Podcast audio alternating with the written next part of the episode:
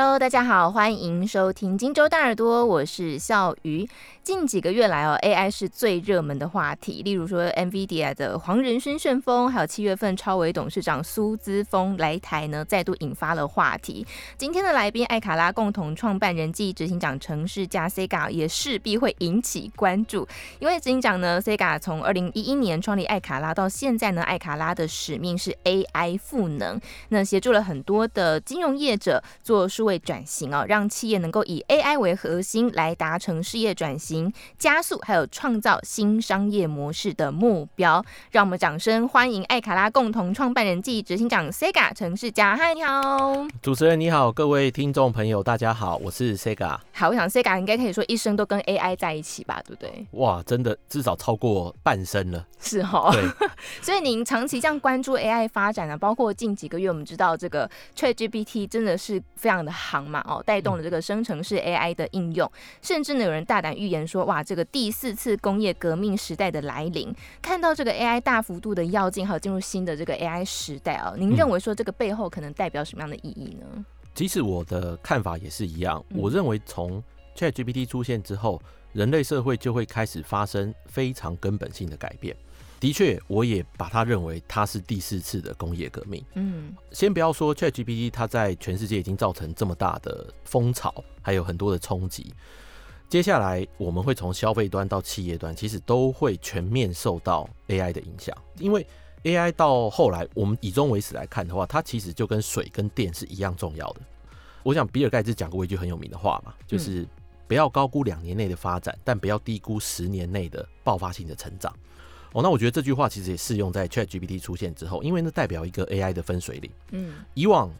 在大家会觉得说，诶，AI 不确定它的功用好不好，实不实用，到底能不能为客户创造价值？可是现在已经很明显的，就是大家几乎每天都在用，嗯，而且开始理解 AI 是什么，这个是人类前所未有的一段时间，所以我认为它对。企业、个人或者人类的社会，其实就是一个根本性的革命。嗯，所以您看下一个十年的发展会是什么样子呢？嗯，像我们今天任何一家公司都会用到水和电嘛，哈。对。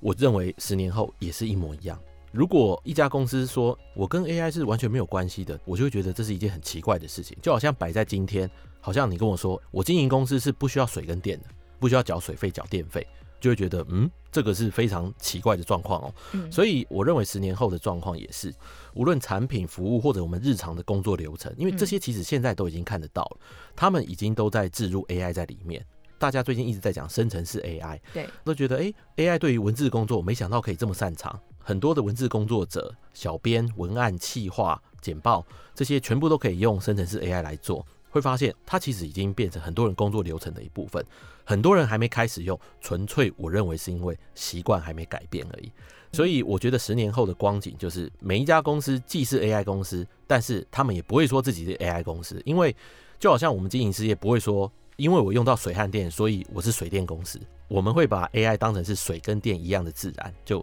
置入在我们所有的流程当中，嗯嗯，所以它就是跨足到每一个行业、每一个领域当中了。对，这也是我们现在看到的一个状况，就是它作为一个所谓的通用型技术，它不限于某个领域才能使用。所以这个也是突破性的一个地方，因为以往大家在讲 AI 的时候，好像是属于大型科技公司才有的专利，嗯，IBM、Google 或者 Facebook 这种 Amazon，好像他们才有钱、才有能力、才有地方可以用 AI。但是现在是 AI 本身技术第一个成熟了，嗯，第二个成本一直在降低，第三个所有的事业几乎都可以用到。所以我们发现，为什么我们常常用水电来比喻 AI，就是因为它真的就像跟水电一样，它在每一个行业、每一个场域都可以用到。嗯，所以我们刚刚也有说到，就艾卡拉协助很多金融业者做数位转型嘛。是。那有没有就是在国内外您印象深刻的金融服务呢？就是背后有 AI 的这个协助。其实金融业，你说它是最传统、最老派、最长期的一个产业，它一直都是最大的一个产业。嗯。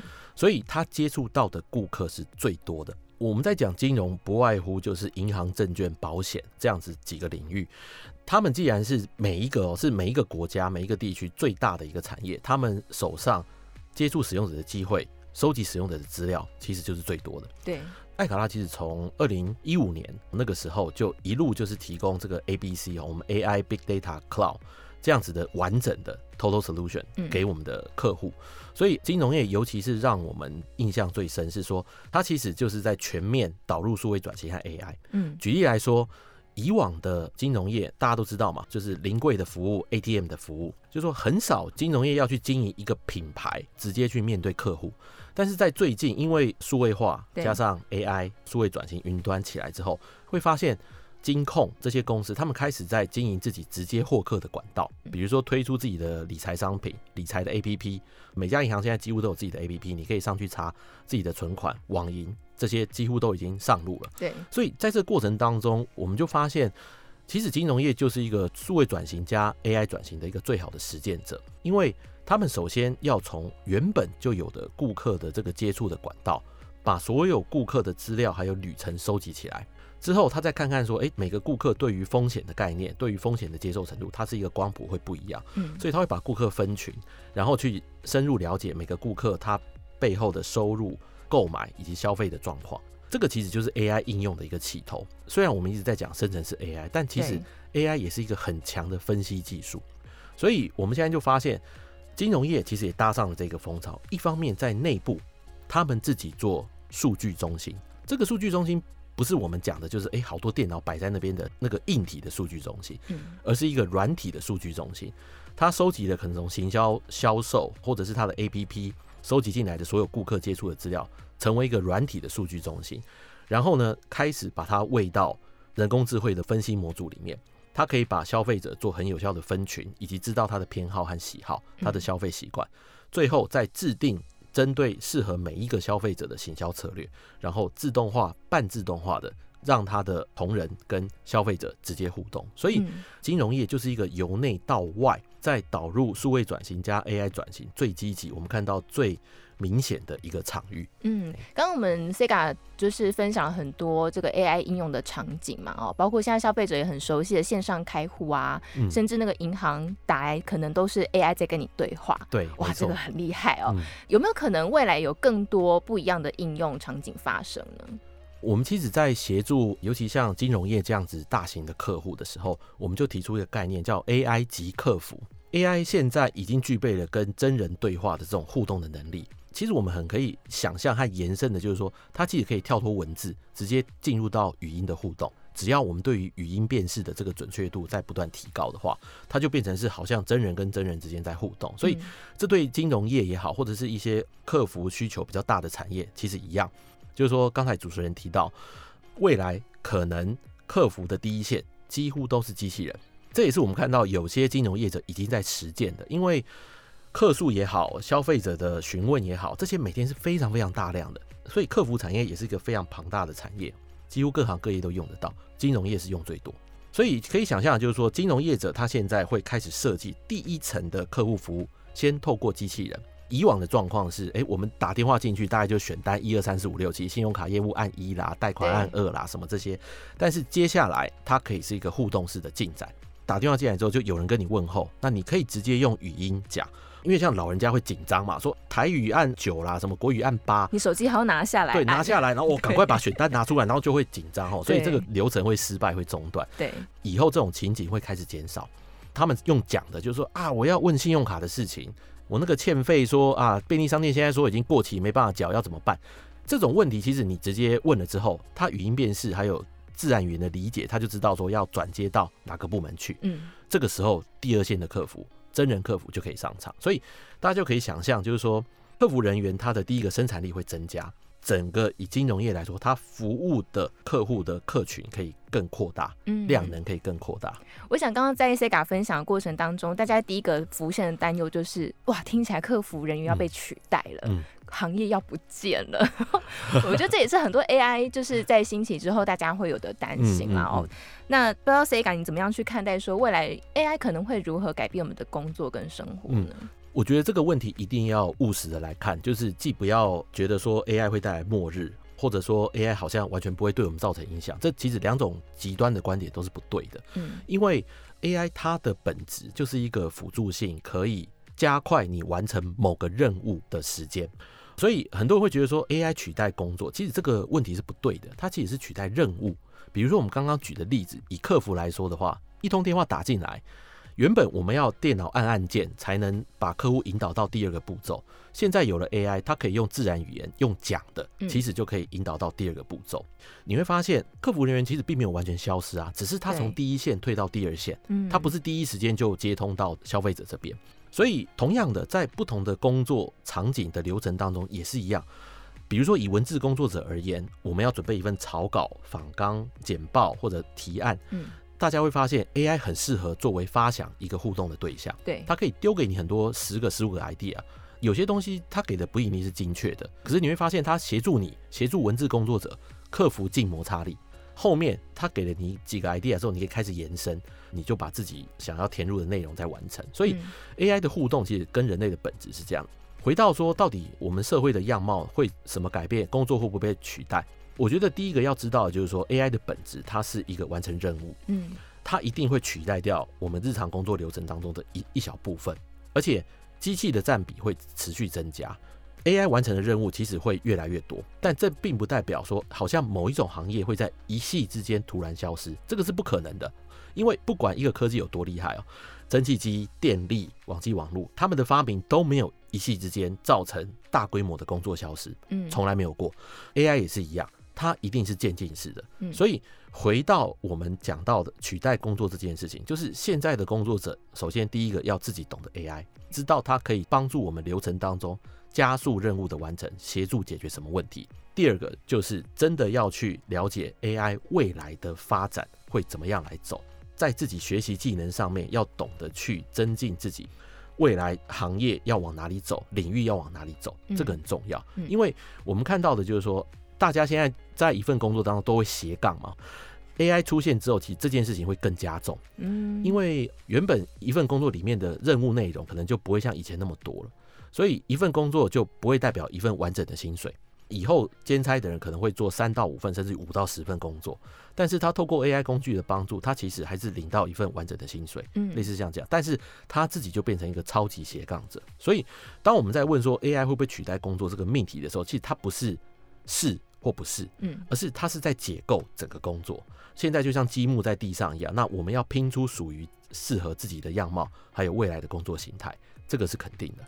听起来这个未来的形态跟我们现在有非常非常大的不同。是我讲这个对个人或者对企业来说都是一个要转型的很大的痛点，对，对不对？没错。不知道艾卡拉这边怎么协助大家，就是包括企业或者个人，您怎么样帮助大家去度过这个痛点？以 ChatGPT 在去年底出现这件事情来说好了，我们就是下达动员令，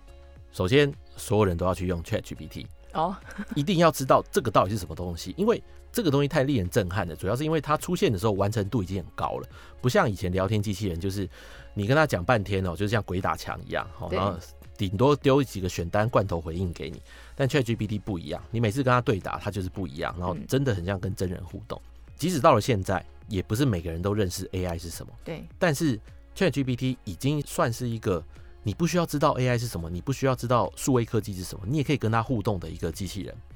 这个其实是了解 AI 的一个好机会。当这个东西一出现之后，第一个冲击，我说大家一定要知道这个东西是什么。再来，我们要去检视我们的工作流程。任何一个企业主现在在脑袋中在思考的就是说，哇，AI 已经可以做到这么多的事情，而且有些事情它做的品质还蛮不错的。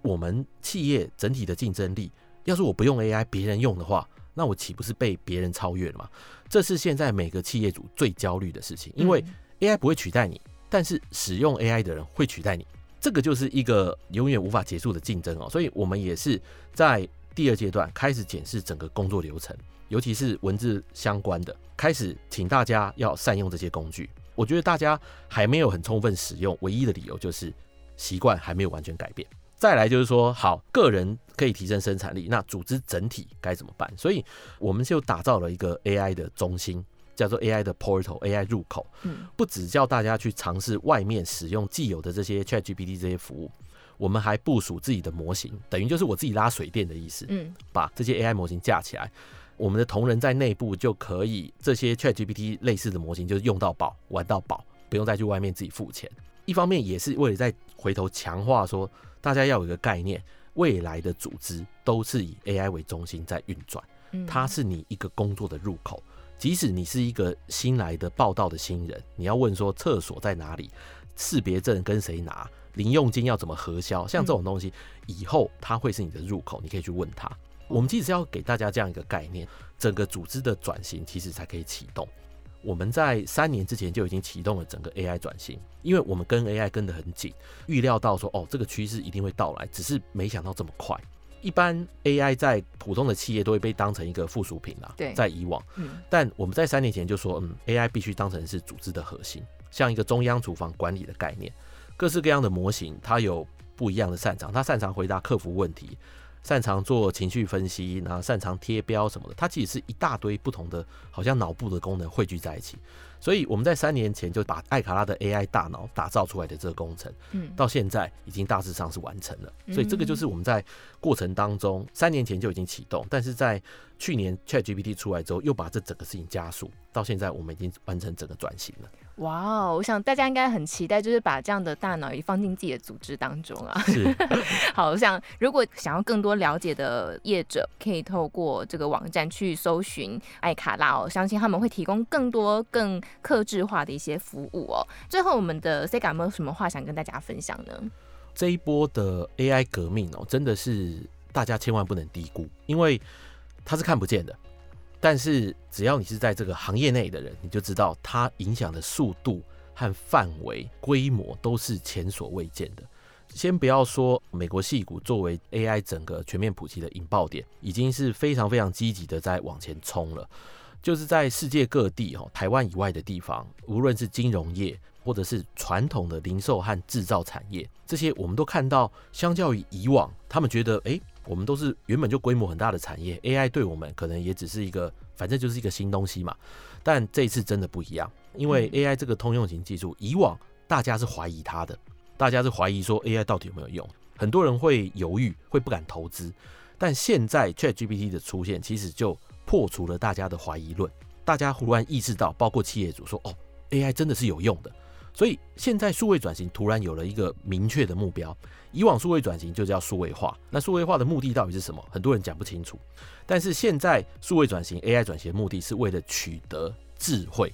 取得智慧，把它跟水电一样供应给员工、客户还有产品服务，这个就是未来企业运作的样貌。所以我们判断就是说，在这几年没有跟上的企业，在至少三年之后。定就会发现，它跟竞争对手的距离会越拉越大，所以这个是我们看到一个很巨大、很巨大的一个影响。哇，我们老板今天一定要听这一集。我觉得这个未来的应用真的是包括个人啊、企业，真是全方位的一个影响。就像刚刚 Sega 说，这个不容小觑的一个改变哦。对，好，所以这个趋势会一直往前走，大家要不要跟上，就是自己决定喽。今天呢，也再次感谢我们的艾卡拉共同创办人暨执行长程世家 Sega 带来精彩的分享，谢谢，谢谢笑鱼，谢谢各位听众朋友，谢谢，谢谢。